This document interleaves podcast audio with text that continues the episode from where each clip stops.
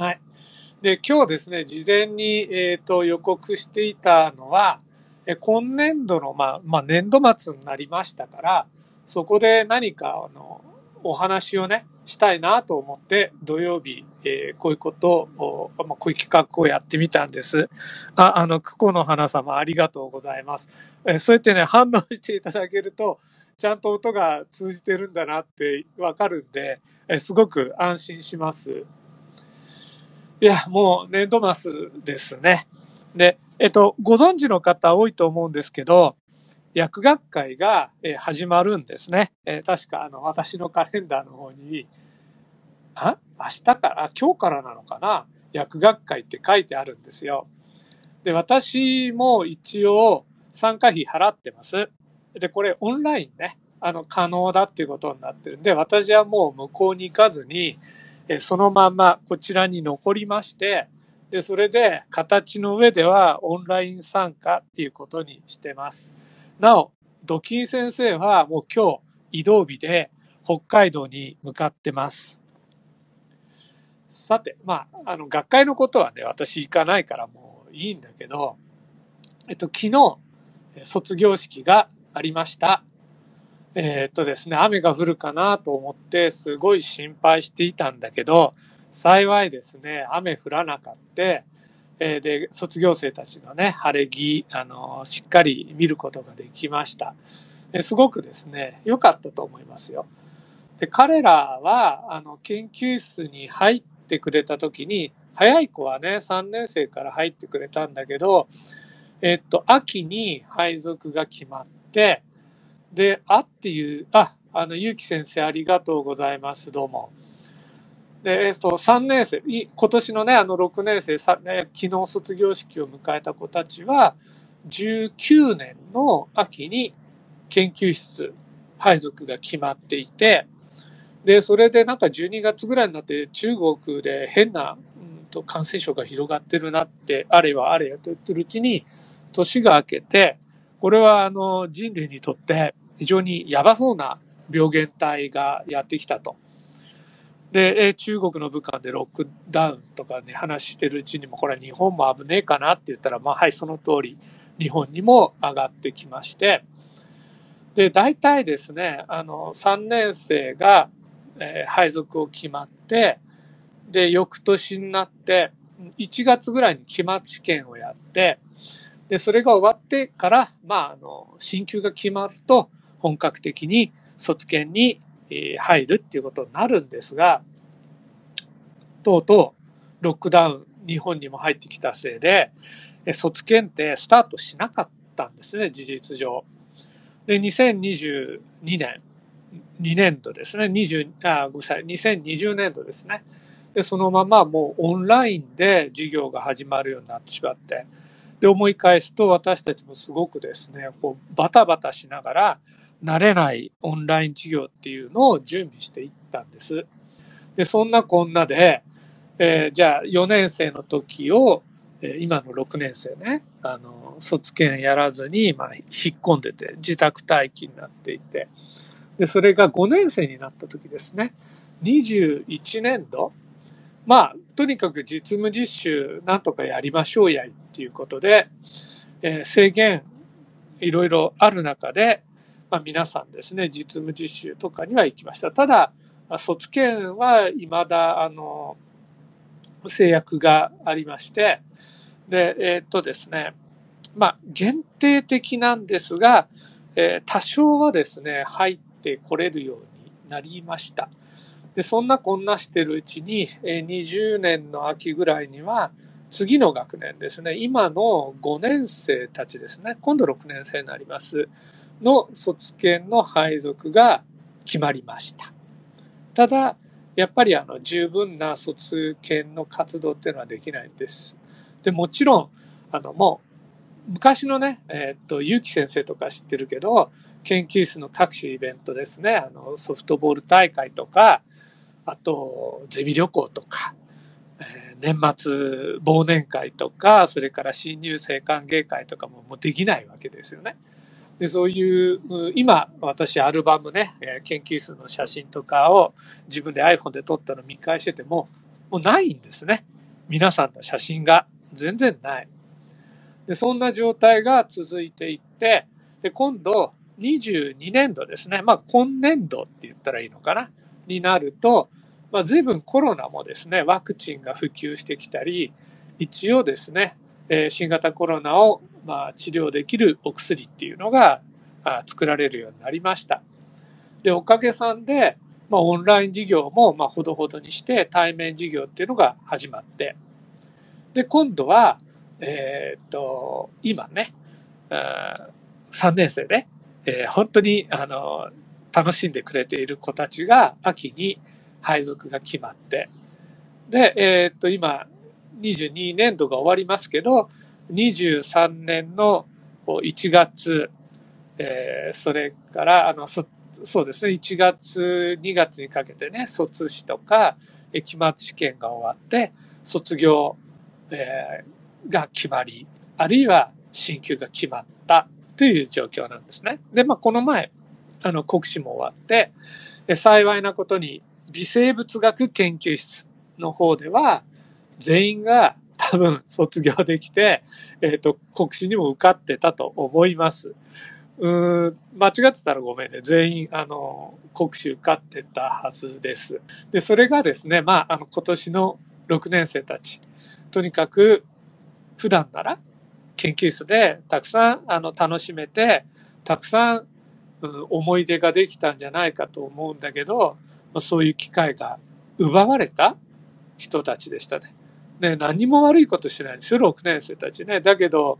何か、例えばね、感染したとか、ちょっと、こう、ルールに違反したとか、ボロボロに叩かれたり、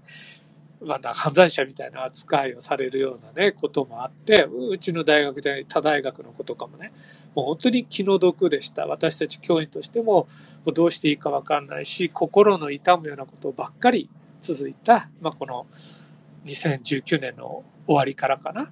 の、あの、散々な年でした。で、なんかね、もう本当に、こう、どう、もうどう表現していいのかわからない。えー、卒業式ができたことは良かったんだけど、まあ不思議とっていうか、うん、悲しい、ある意味悲しいか涙がなかったね。あの、ある年はもう本当涙ボロボロで泣きながらね、最後に彼らにお別れの言葉を言ったような年もあるんだけど、いや、これはしょうがないかな。一緒に過ごした時間が短いと、なんかね、泣けないんだよね。えー、っとね、もうずっとマスクの顔しか見てないし、一緒に泣いたり笑ったりした顔っていうのもほとんど記憶にないわけよ。まあこれはしょうがないね。で、せめてもの、まあ思いというかな。これは、そう、2000、19年度に卒業した子たちなんてもっと悲惨よ。一緒に遊んだり楽しんだりする時間はあったんだけど、あ、ここの花様もね、分かってね、泣いてくれてるね。あの、本当に一緒にね、泣き笑いがあった子たちなのに、19年度に卒業した人たちは、もう姿見ずに別れてるわけ。卒業式も何もなしよ。知らないうちに消えてったわけ。で、もう、あの時は、もう勝手に我々ですね、ここ寂しく研究室にいたんです。学生たちも入れなくなって。で、それでせめてもの重いっていうことで、あの時からね、えっ、ー、と、バイキンラボで、ちょっと卒業生に何かメッセージを送るために YouTube とか使ってみようやっていうことをやってたんです。あちなみに、バイキンラボっていうツイッターとかを立ち上げたのは2019年の夏なのね。もちろんコロナが来るなんて絶対予想してなかったの。で、その始めたのは、まあもしかしたら、あの、学生さんたちと私たち教員がコミュニケーション取る上でね、まあ今風のね、何か SNS って使ったらいいかなって思って始めただけ。だけど結果的に良かったのは、えっと、コロナが始まって、まあ、皆さんとお会いできなくなって、でも、やっぱツイッターとか YouTube っていう、こう、オンラインでね、皆さんに向けて発信できるツールがあったから、その間にも我々が元気にしてますよと。学校来て、まあ、みんなのために何かしらのできること、努力してますよっていうのは、ある程度伝えられたと思うんです。で、多分、そういう思いを受け取ってくれて、くれた人たちが、今年3年生からね、こう、よ、バイキンラボ入ってくれたと思うんだわ。で、君らとはまあ途中から対面授業になったけど、最初、うん、先輩たちね、対面授業当たり前してた子が突然コロナのせいで、もうそういったあの、もう家こもってなさいと外出しちゃダメですっていう規制がかかって、で、その子たちと、まあ、まあ最初からある程度仲良かった子もいるし、まあそうでなかった子もいるけど、やっぱり SNS をね、通じて、何人かの方とはやり取りできたんだ。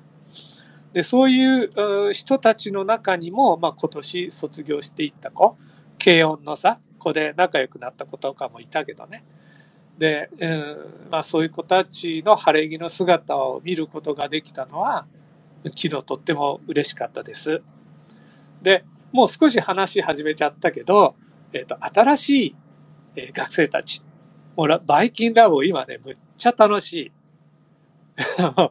バイキン先生もドキン先生も、それはあの、この前ね、君たちに直接言ったんだけど、ある意味理想なのよ。えー、っとね、あの、ドキン先生とかバイキン先生の、こう、パペットあるでしょ？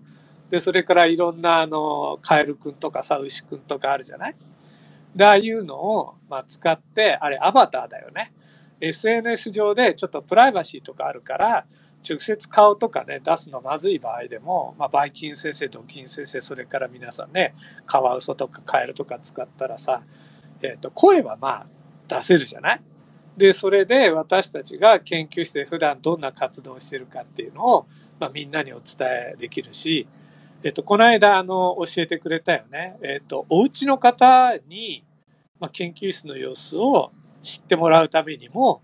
まあ、ツイッターとか YouTube がいい具合にさ、活用できてるっていうことで。で、なんか例えばお父さんがとかお母さんが見てくれたとかね、えー、言ってて、ああ、いいかったなって、私、あの、いつもニヤニヤして。で、もしかすると、あの、こうしてね、えー、っと、まあ、今日聞いてくださってるかどうかわからないんだけど、私がツイートしてくれてるものをご覧になっている方々の中にね、あ、ラボ関係者のご家族とかがもしかしているんじゃないかなと。あるいはフォロワーさんの中にいらっしゃるんじゃないかなと。あの、半分ドキドキとかワクワクしながら今ツイッターができてます。それ、あの、皆さんね、新しく入ってくれた学生たちのおかげだと思うの。で、こういったところね、本当にね、私大好きなこと、幸せなことだと思うんで、まあ、あの、バイキンラボに入ってないね、えー、っと、本学の学生さんたちも、できたら一緒に楽しみたいと思ってます。そういう、こう、研究室のいい雰囲気っていうのを、あ、私にとってね、あくまでいい雰囲気ね。他の人は違うっていうかもしれないけど、そういういい雰囲気を、まあ、みんなで教育し、あの、共有したいなと思うんで、で、ぜひね、あの、まあ、今、3年生ね、後輩たちとか知ってる子がいたら、次につながるようにさ、誘って、あもう半分布教活動だよね、してくれるといいなと思います。はい。で、それからですね、まあ、あの、研究室の4つはぼちぼちお話しするとして、で、今日ちょっと予告していたことね、あと他何話したいって言ったっけな。えー、っと、えー、っと、えー、っと、今自分探してるんだけど、あ、そうだ。あの、ポッドキャストを始めた理由っていうのもついでにお話したくって。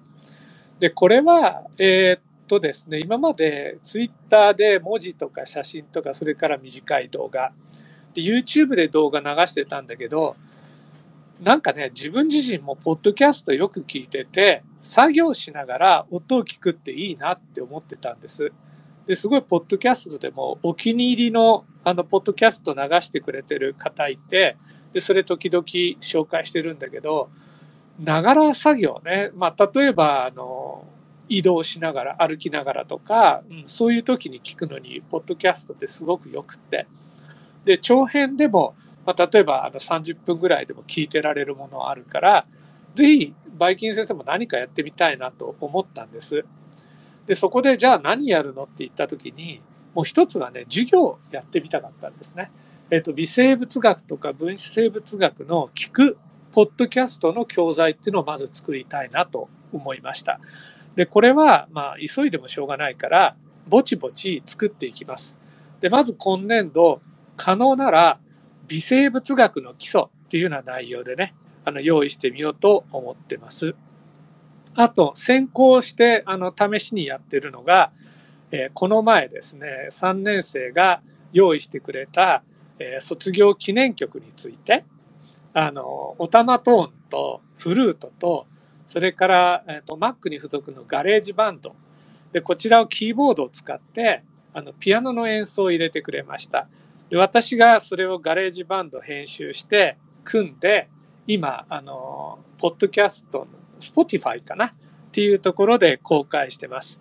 で、今日実はですね、卒業式の写真を一緒にして、YouTube 用の画像とえっ、ー、と、3年生が演奏してくれた旅立ちの日にっていう課題曲を合体させた、あの、ファイルを作りました。で、YouTube の担当はドキン先生なので、ドキン先生が学会に、学会から帰ってきてからね、えー、オン、えっ、ー、と、アップロードしようと思います。あの、私なりにはね、かなりいい出来だと思ってますよ。えー、ちなみに、私とドキン先生の下手くそなえー、笛とかオカリナとかオタマトーンは外しました。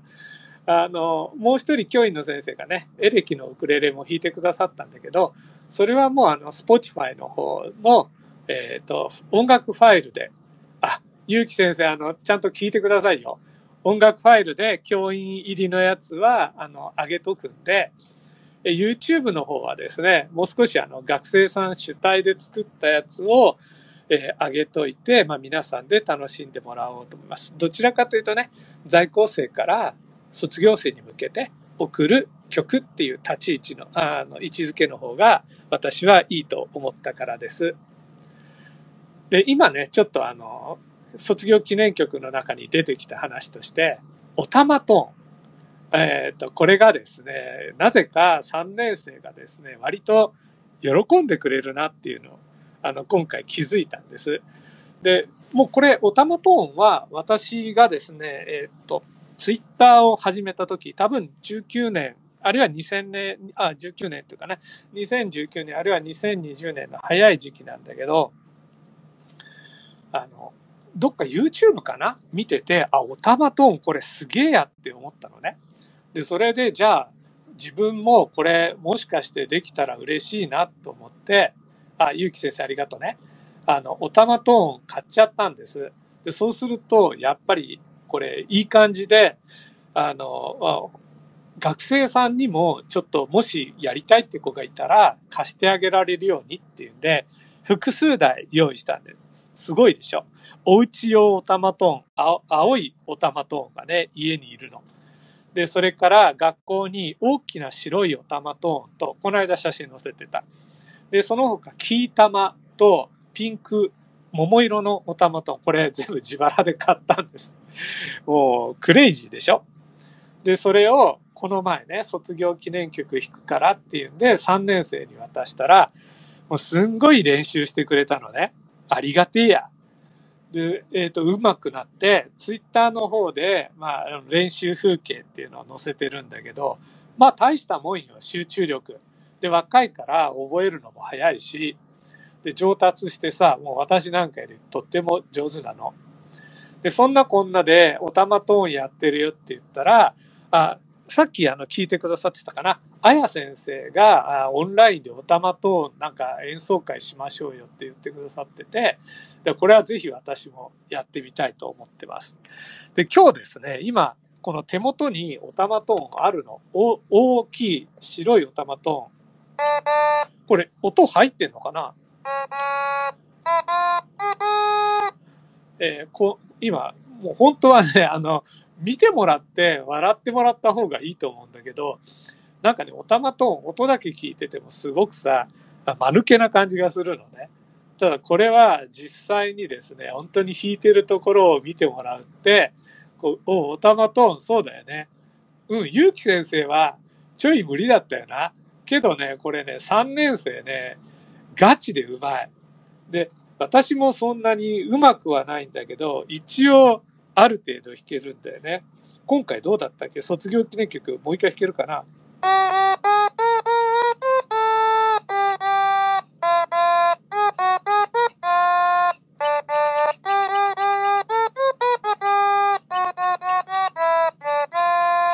え、今の聞こえた？一応オタマトーンでちょっと今回の旅立ちの日にを聞いた、弾いてみたつもりなんだけど、あれ全然入らなかったから、下手くそすぎて、あるいは認識してもらえなかったかもしれないけど。はい。で、ま、なんかね、バイキン先生は、こう、いつも言ってるように、え楽譜はもうほぼ読めないんです。これは無理ゲー。えー、だけど、なんとなくね、耳で聞いて覚えてる曲覚えた曲は、えー、っと、まあ、け、あ、クコの花様ありがとうございます。えー、っとね、あの、オカリナとかオタマ等も感覚で、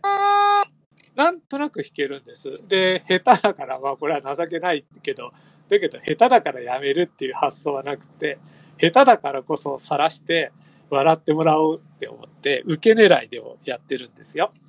だからこれ、もし皆さんですね、今度、おか、おたまトーン持ってるとか、別にピアノ弾けるから、ピアノと一緒におたまトーンやってみたいとかっていうコラボ企画あったら言ってください。あの、スペースでオンラインでやってみるとかっていうのも面白いと思います。はい。ということで、まあ、おたまトーンはね、またそのうちに、あの、使ってみるつもりなので、え よかったら、というか、お楽しみにしてください。あとなんだろうな。あ、ありがとうございます。ありがとうございます。聞こえてたみたいですね。なんかね、リクエスト曲あったらね、また言ってみてください。もしこの場でですね、覚えてる曲があったら即興であの弾いたりもできるかもしれないですけど。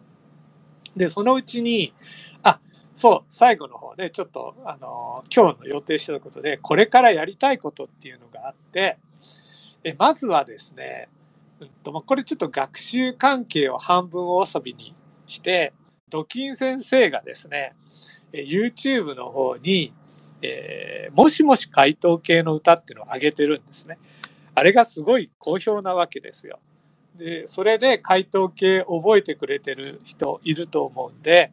で私もですね、負けずに何か教材になるようなね、替え歌を作らなきゃいけないなと思ってます。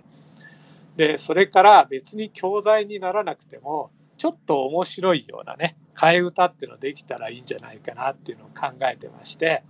えー、例えばですね、あの、なんて言ったっけ、えー、千の風になってっていう歌あるじゃないですか。えー、今この場で歌うと、ちょっと皆さんがドン引きするかもしれないけど、で、それをですね、替え歌にして、千のカビになってっていうですね、曲をですね、今考えてるんですね。えっと、これもしかしたら、あの、ちちゃ様ですね、いいねって言ってくれたかもしれないですね。で、それが、あの、まだ1番しかできてないんで、えー、3番ぐらいまでですね、ちょっと書き上がったらですね、一回収録してみようかな、なんて思ってます。で、それからもう真面目な、もう、あ、ごめんなさい、ありがとうございます。なあのーあ、わ、笑いマーク、100点マーク、ありがとうございます。で、それからですね、もう、もうバイキンラムの完全オリジナルソングっていうのを目指してまして、っていうのは、はい、ありがとうございます、ジュン様。あの、うちの研究室、なぜかですね、音楽できる子が揃っちゃったんですね。えっ、ー、と、まあ、軽音の部長さんとかが来てくれたり、まあ今までね、フルートやってましたとか音楽やってました。もちろん音楽やってない子も、おたまとまたしたらすぐできたりとかセンスがあるんで、もう何か、え私が、まああるいは皆さんで詩を書いて、それに曲をつけてもらおうと思ってるんです。もうオリジナルソングとして。で、それをもう歌って、もうここであの YouTube あたり、あるいは Spotify でも音楽メジャーデビューを目指そうっていう壮大な夢を持ってます。で、これ、あの、今年やってみたいことの一つなんですね。はい、で、あとは、まあ、あの、当たり前なんですけど、今年度やってみたいっていうことは、コロナ前にちょっと戻したいなっていうのがありますね。それは、学部の方では、えっと、ソフトボール大会っていうのは今まであったのを企画してくださってますし、で、着々とあの準備が進んでます。まあ私はね、もう危ないんで、えー、っと、そんな現地でですね、ハッスルはしないんですけど、まあ、時間があれば脇の方で見て応援してますけど、あるいは研究室旅行とか、何か今ね、本当に卒業課題曲作ったみたいに、研究室でのお楽しみもやってみたいし、あと、そうですね。あこれからあの本学に入学してくれる1年生の中で、運がいいのか悪いのか、もしかすると、バイキン先生、ドキン先生クラスになる人がいるんですね。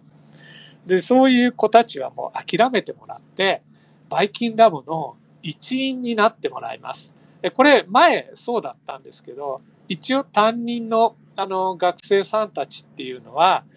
バイキン先生のまあ卒検生たちと仲良くもなってもらうために、えっとね、スタートアップゼミっていう1年生のゼミのところで、え上級生ね、部屋の上級生と、え例えば LINE のあのグループ入ってもらったり、その後ですね、今、あの、ゆうき先生から同門会したいって、あの、ご提案ありますが、いいですね、やってみましょう。はい。あの、今ちょっと卒、えっ、ー、と、卒検生と1年生の話してるんですけど、あの、交流してもらうんです。えー、今度4年生になる先輩たち、あの、お願いなんで、1年生の少しですね、お世話、あの、手伝いをしてください。え前はやってたんです。で、それは、あの、私たち教員の目線ではわからないことっていうのがたくさんあるんで、それをまあちょっと前1年生やってた、あ、でもコロナだったから参考にならないかもしれないな、あの上級生たちに、ぜひですね、あの1年生たちに、まあ、学校生活っていうものの、えー、サポートをですね、してもらいたいと思ってます。で、それ1年生たちのもちろん助けになるし、4年生たちにとっても、まあ、後輩を指導するっていうのは、いろんな意味でですね、あの、勉強になります。役に立つと思います。で、何よりもね、仲良しのね、仲間がたくさんできるっていうのはいいことだと思います。で、それを今年度、しっかりやりたいなと思います。で、ツイッターの方ももちろんですね、これからもどんどん新しいことを考えていきたいと思うんで、で、おかげさんでですね、いろんな方々、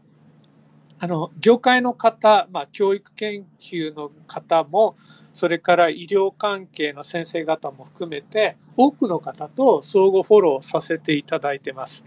で、まだですね、業界デビューしてない学生さんたち、医療関係の学部にいらっしゃってる方、他大学の方も含めてね、本当にあのフォローしてくださってます。で、まあ学生さんたちは、ちょっとこちらからフォローさせていただくと、あの、鍵かけられちゃったりすることがあるんで、あえて、あの、フォロー返しとかしてないんですが、もう今度卒業されて社会人になられる方いらっしゃいましたら、あの、卒業して社会人になったからフォローしていいよっていうメッセージ、あるいは、あの、またいいねとかしてくれたら、こちらから、あの、フォロー開始させていただきます。で、まだ学部生のままの方は、まあ、そのまんまあのフォローしてくださって、えー、こっそりですね、バイキン先生、ドキン先生のトーク、あの、ツイートでね、笑ってくれたらいいと思います。で、あの、今日聞いてくださってる方、本当にありがとうございます。で、今後ですね、できたら、あの、皆様方と何かコラボ企画っていうのができたらいいなと思います。え前はですね、突然やった時に、えっ、と、本学の卒業生のお姉様、あの、もち先生が、会話にですね、入ってくださって、いろいろ盛り上げてくださいました。で、今日、あの、ご参加くださってる方々も、もし、今一言言っていいよっていう方いらっしゃったら、あの、手挙げてくれたら、もうどんどん言っていただいていいんで、特に、あの、これどうやったらいいのかな何か私の方からやったら声出してもらえるんですかねえ、えー、よくわからないんだけど、まあ、あの、いいですね。どんどんあの、スイッチ入れてマイクオンにして入ってくださったらもうそれでいいんで。ただ、あのね、皆さんちょっと恥ずかしいとかね、遠慮がちなんで、事前にもうゲストで来てくださいって設定してないと入りにくいかもしれないんですけど、すいませんね、本当に今日ですね、最初に予定してたスペースが失敗しようかなと思ったら、案の定何かどこを間違ったのかわからないんですが、えっ、ー、と、操作間違って、あの、スタートできなくって、で、急遽新しく立ち直した、あの、立て直したっていうことになっちゃったんですけど。で、そうですね、話続きますと、皆様の方から何か、あの、こういうことをやったらいいんじゃないかっていうご提案ありましたら、えっ、ー、と、それ乗っからせていただくかもしれません。で、まだまだ、あの、コロナでね、えっ、ー、と、影響は残るところがあるんですが、もう後ろ向いてでもしょうがないんで、あの、新しいことを楽しいことをどんどんやりましょう。もう、我々大人が、あの、なんかこう、元気にならないと、なんていうのかな、あの学生さんたち、あれしちゃダメ、これしちゃダメ、日本の将来やばいよねとかっていう雰囲気で、こう、閉塞感っていうのがなんかあるんじゃないかなって私いつも感じてるんですね。で、それも教育者として、そのあんまり下向いて何かするっていうのは、あまり私としては嫌だなと思って、教育者だからこそ、もう叩かれようが何しようが、お前らついてこいと。俺の姿を見ろと。もう何も恥ずかしがらないで、もう何でもかんでも新しいこと、えー、この年、この身分になっても貪欲にやってやるぞと。だから、あの、若いお前ら、あの、その恐れずについてこいと。で、そういうのを見せたいなって、あの、いつも思ってるんです。それは、あの、私の先生方に教わった姿勢なんです。もう、やっぱり、私を教えてくださった先生方っていうのは、当にいい先生方が多くて、で、まあ、あの、すごい教養ももちろんあるし、楽しい方々で、いろんなことを教わりました。で私も全然それに足元にもね、先生方には及ばないんだけど、更新の指導っていうことでは、まあ、あの、私が教わった大学で教わった頃とは、もちろん環境が違いますから、新しい時代の、新しい教育っていうのを考えながらですね、あの、まあ、間違ってるかもしれないけど、そんなんどうでもいいから、自分が信じる方向で学生たちの指導をしていきたいというふうに考えています。で、そういう意味では、あの、もう相互フォローとかしていただいている先生方にお願いしたいのは、まあ、あの、大学の先生方だったら手を組んで教育しましょうと。で、それが、例えば、まあ、某、あの、機関から叩かれようがですね、やっぱり現場サイドの目線で、えー、やるべきことをやっていこうと。もう決して恐れずにですね、あの何事も前に進んでいくのがいいんじゃないかなと思います。なんかツイッターやってらっしゃる先生方のご意見聞くと、まあ、多少のあの表現は違うけど、何か同じようなあの方向性を持ってらっしゃるような気がするんですね。えー、まあ、某あの機関から言われたことをやればいいっていう考え方じゃなくて、自分たちで見て、聞いて、肌で感じたこと、それに対して現場、サイドから物事を良くするための取り組みを地道にやっていこうっていうような姿勢が、まあ、私そのつもりなんですけど先生方から感じられるしそれからあの例えばもう医療現場の先生方も我々が送り出した学生たち卒業生たちのあのご指導をやってくださってますしありがとうございます。でそこであの共通の願いっていうのはあると思うんです。あの、価値観の違いっていうのは当然ありますよ。現場、こちらとの違いっていうのはあると思うんですが、でも、やっぱり人を育てたい、えー、育てた人に活躍してもらいたいっていう考えは一緒ですよね、思いは。だからそれがまあどういう形であれ、何か皆さんと力を合わせて、え、この国の将来を背負う人たちのために役に立つこと、まあ、それを教育というのか教育以外の面でもいいのだと思うんですけど、まあ、一緒にやらせていただけたらなと思います。ちなみに、あの、私、あの、コロナ前は、えー、周辺地域の薬剤師会とか、あの、医療系の、あの、団体が主催する地域イベントありますね。薬局フェアとか。ああいうとこに学生、まあ、行かしてもらったり、私も同行させてもらって、例えば植物園のいろんな、あの、まあ、サンプルっていうかな、あの、ドライフラワーとかを持ってって、子供相手の企画っていうのもやらせてもらいました。で、もし必要がありましたら、まあ、できたら対面、ダメならオンラインとかでもいいんで、コラボさせていただけたら、あの、もういいと思います。まあ、なかなか忙しいんで、えー、こう言っときながら、あいつ来ないじゃないかって言われるかもしれないけど、できたら、あの、現地に赴くとか、あるいは企画段階だけでもいいんで、手伝わせていただこうと思います。で、その時に、あの、コロナのちょうど間だったんですけど、私、例えば花育てたり、ドライフラワー作ったり、ドライフラワーで、えっと、ハーバリウムなんていうのね、作ったり、もちろん、あの、ブーケとか作ったりもしましたし、押し花の、えっと、なんていうのかな、これ、しおり、えー、挟んでしおり作るのとかもやりましたし。で、それから今ね、下手くそでも、えー、竹の笛をね、これ自作できますね。ケーナとかを作ったり、えー、人は宝ですね。ゆゆうき先生ありがとうございます。もうもちろんそうです。で、人は宝っていうと、学生たち今度ね、パペット使いが出てきたんですね。すごい。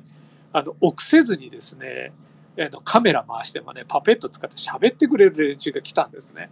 で、それからその子たちがお玉と演奏できるし、フルートとかも演奏できるでしょ。だからちょっとしたね、あの、工業というかな、あの、寸劇というかな、どっかに行ってできるの。で、そこでじゃあ、ただ笑いを取るだけじゃなくて、えっと、学生たち連れて行って子供相手にやりたいのが、例えば、お薬ちゃんと飲みましょうとか、あの、手を洗いましょうとか、感染対策しましょうなっていう、あの、子供相手の寸劇みたいなのをできないかなって思ってます。先生方いかがですか？あの、特に小さいお子さんとか、あるいはお母さん、あの、対象とした、えー、まあ、医療関係のね、例えば薬剤師さんだったら服薬指導とか、そういったところでですね、あこういった内容の、うん、あの、企画っていうかな、イベントあったらいいなってお考えの方いらっしゃいましたら、ちょっとアイディア、あの、教えてください。で、我々の方も考えていきます。で、私自身ちょっとね、あの、小児の医療っていうものには、だいぶこだわりがありますね。特に、あの、普通の小児の方というよりは、まあ、と、えっと、障害のある方ですね。まあ、あの、親の方に、あの、障害を持っておられる方も含めて、あの、お子さんの方に、あの、障害がある方ももちろんなんですが、えっと、なかなかただでさえ難しい医療、あの、お子さんの医療に、プラス障害が加わっている場合、なおさら難しいんで、それに何かあの役立てることがないかなっていうのをいつも考えています。で、私自身、まあ、あの、まだ少し退職まで時間があるけど、退職後何かできることがあるかなと思ったら、えっと、薬剤師免許はないんで、薬剤師としては何かできるってことはないんですが、なんとなくボランティア関係で教育、あるいはさっき申し上げたような、えっ、と、障害者のための支援とか、小さなお子さんのための支援とかできたらいいなっていう、まあ、一つのね、夢を持っています。さあ、もう長くなりました。えっ、ー、と、ちょっと不具合があってスペース始まるの遅れたんですけど、今で40分ぐらいもね、長々話しちゃった。で、これ、後で、録音してるんで、えっ、ー、と、また編集して、ポッドキャストに、置いとこうと思います。っていうか、これちゃんと録音できてんのかな？すごい不安なんだけど、まあ多分大丈夫だと思うし、できてなかったらできてなかったでいいや。えそれでは、あの、皆さん、あの、土曜日の夕方、お休みのところ、お付き合いいただきまして、どうもありがとうございました。えー、最後に締めくくりのいつものように、バイバイキーン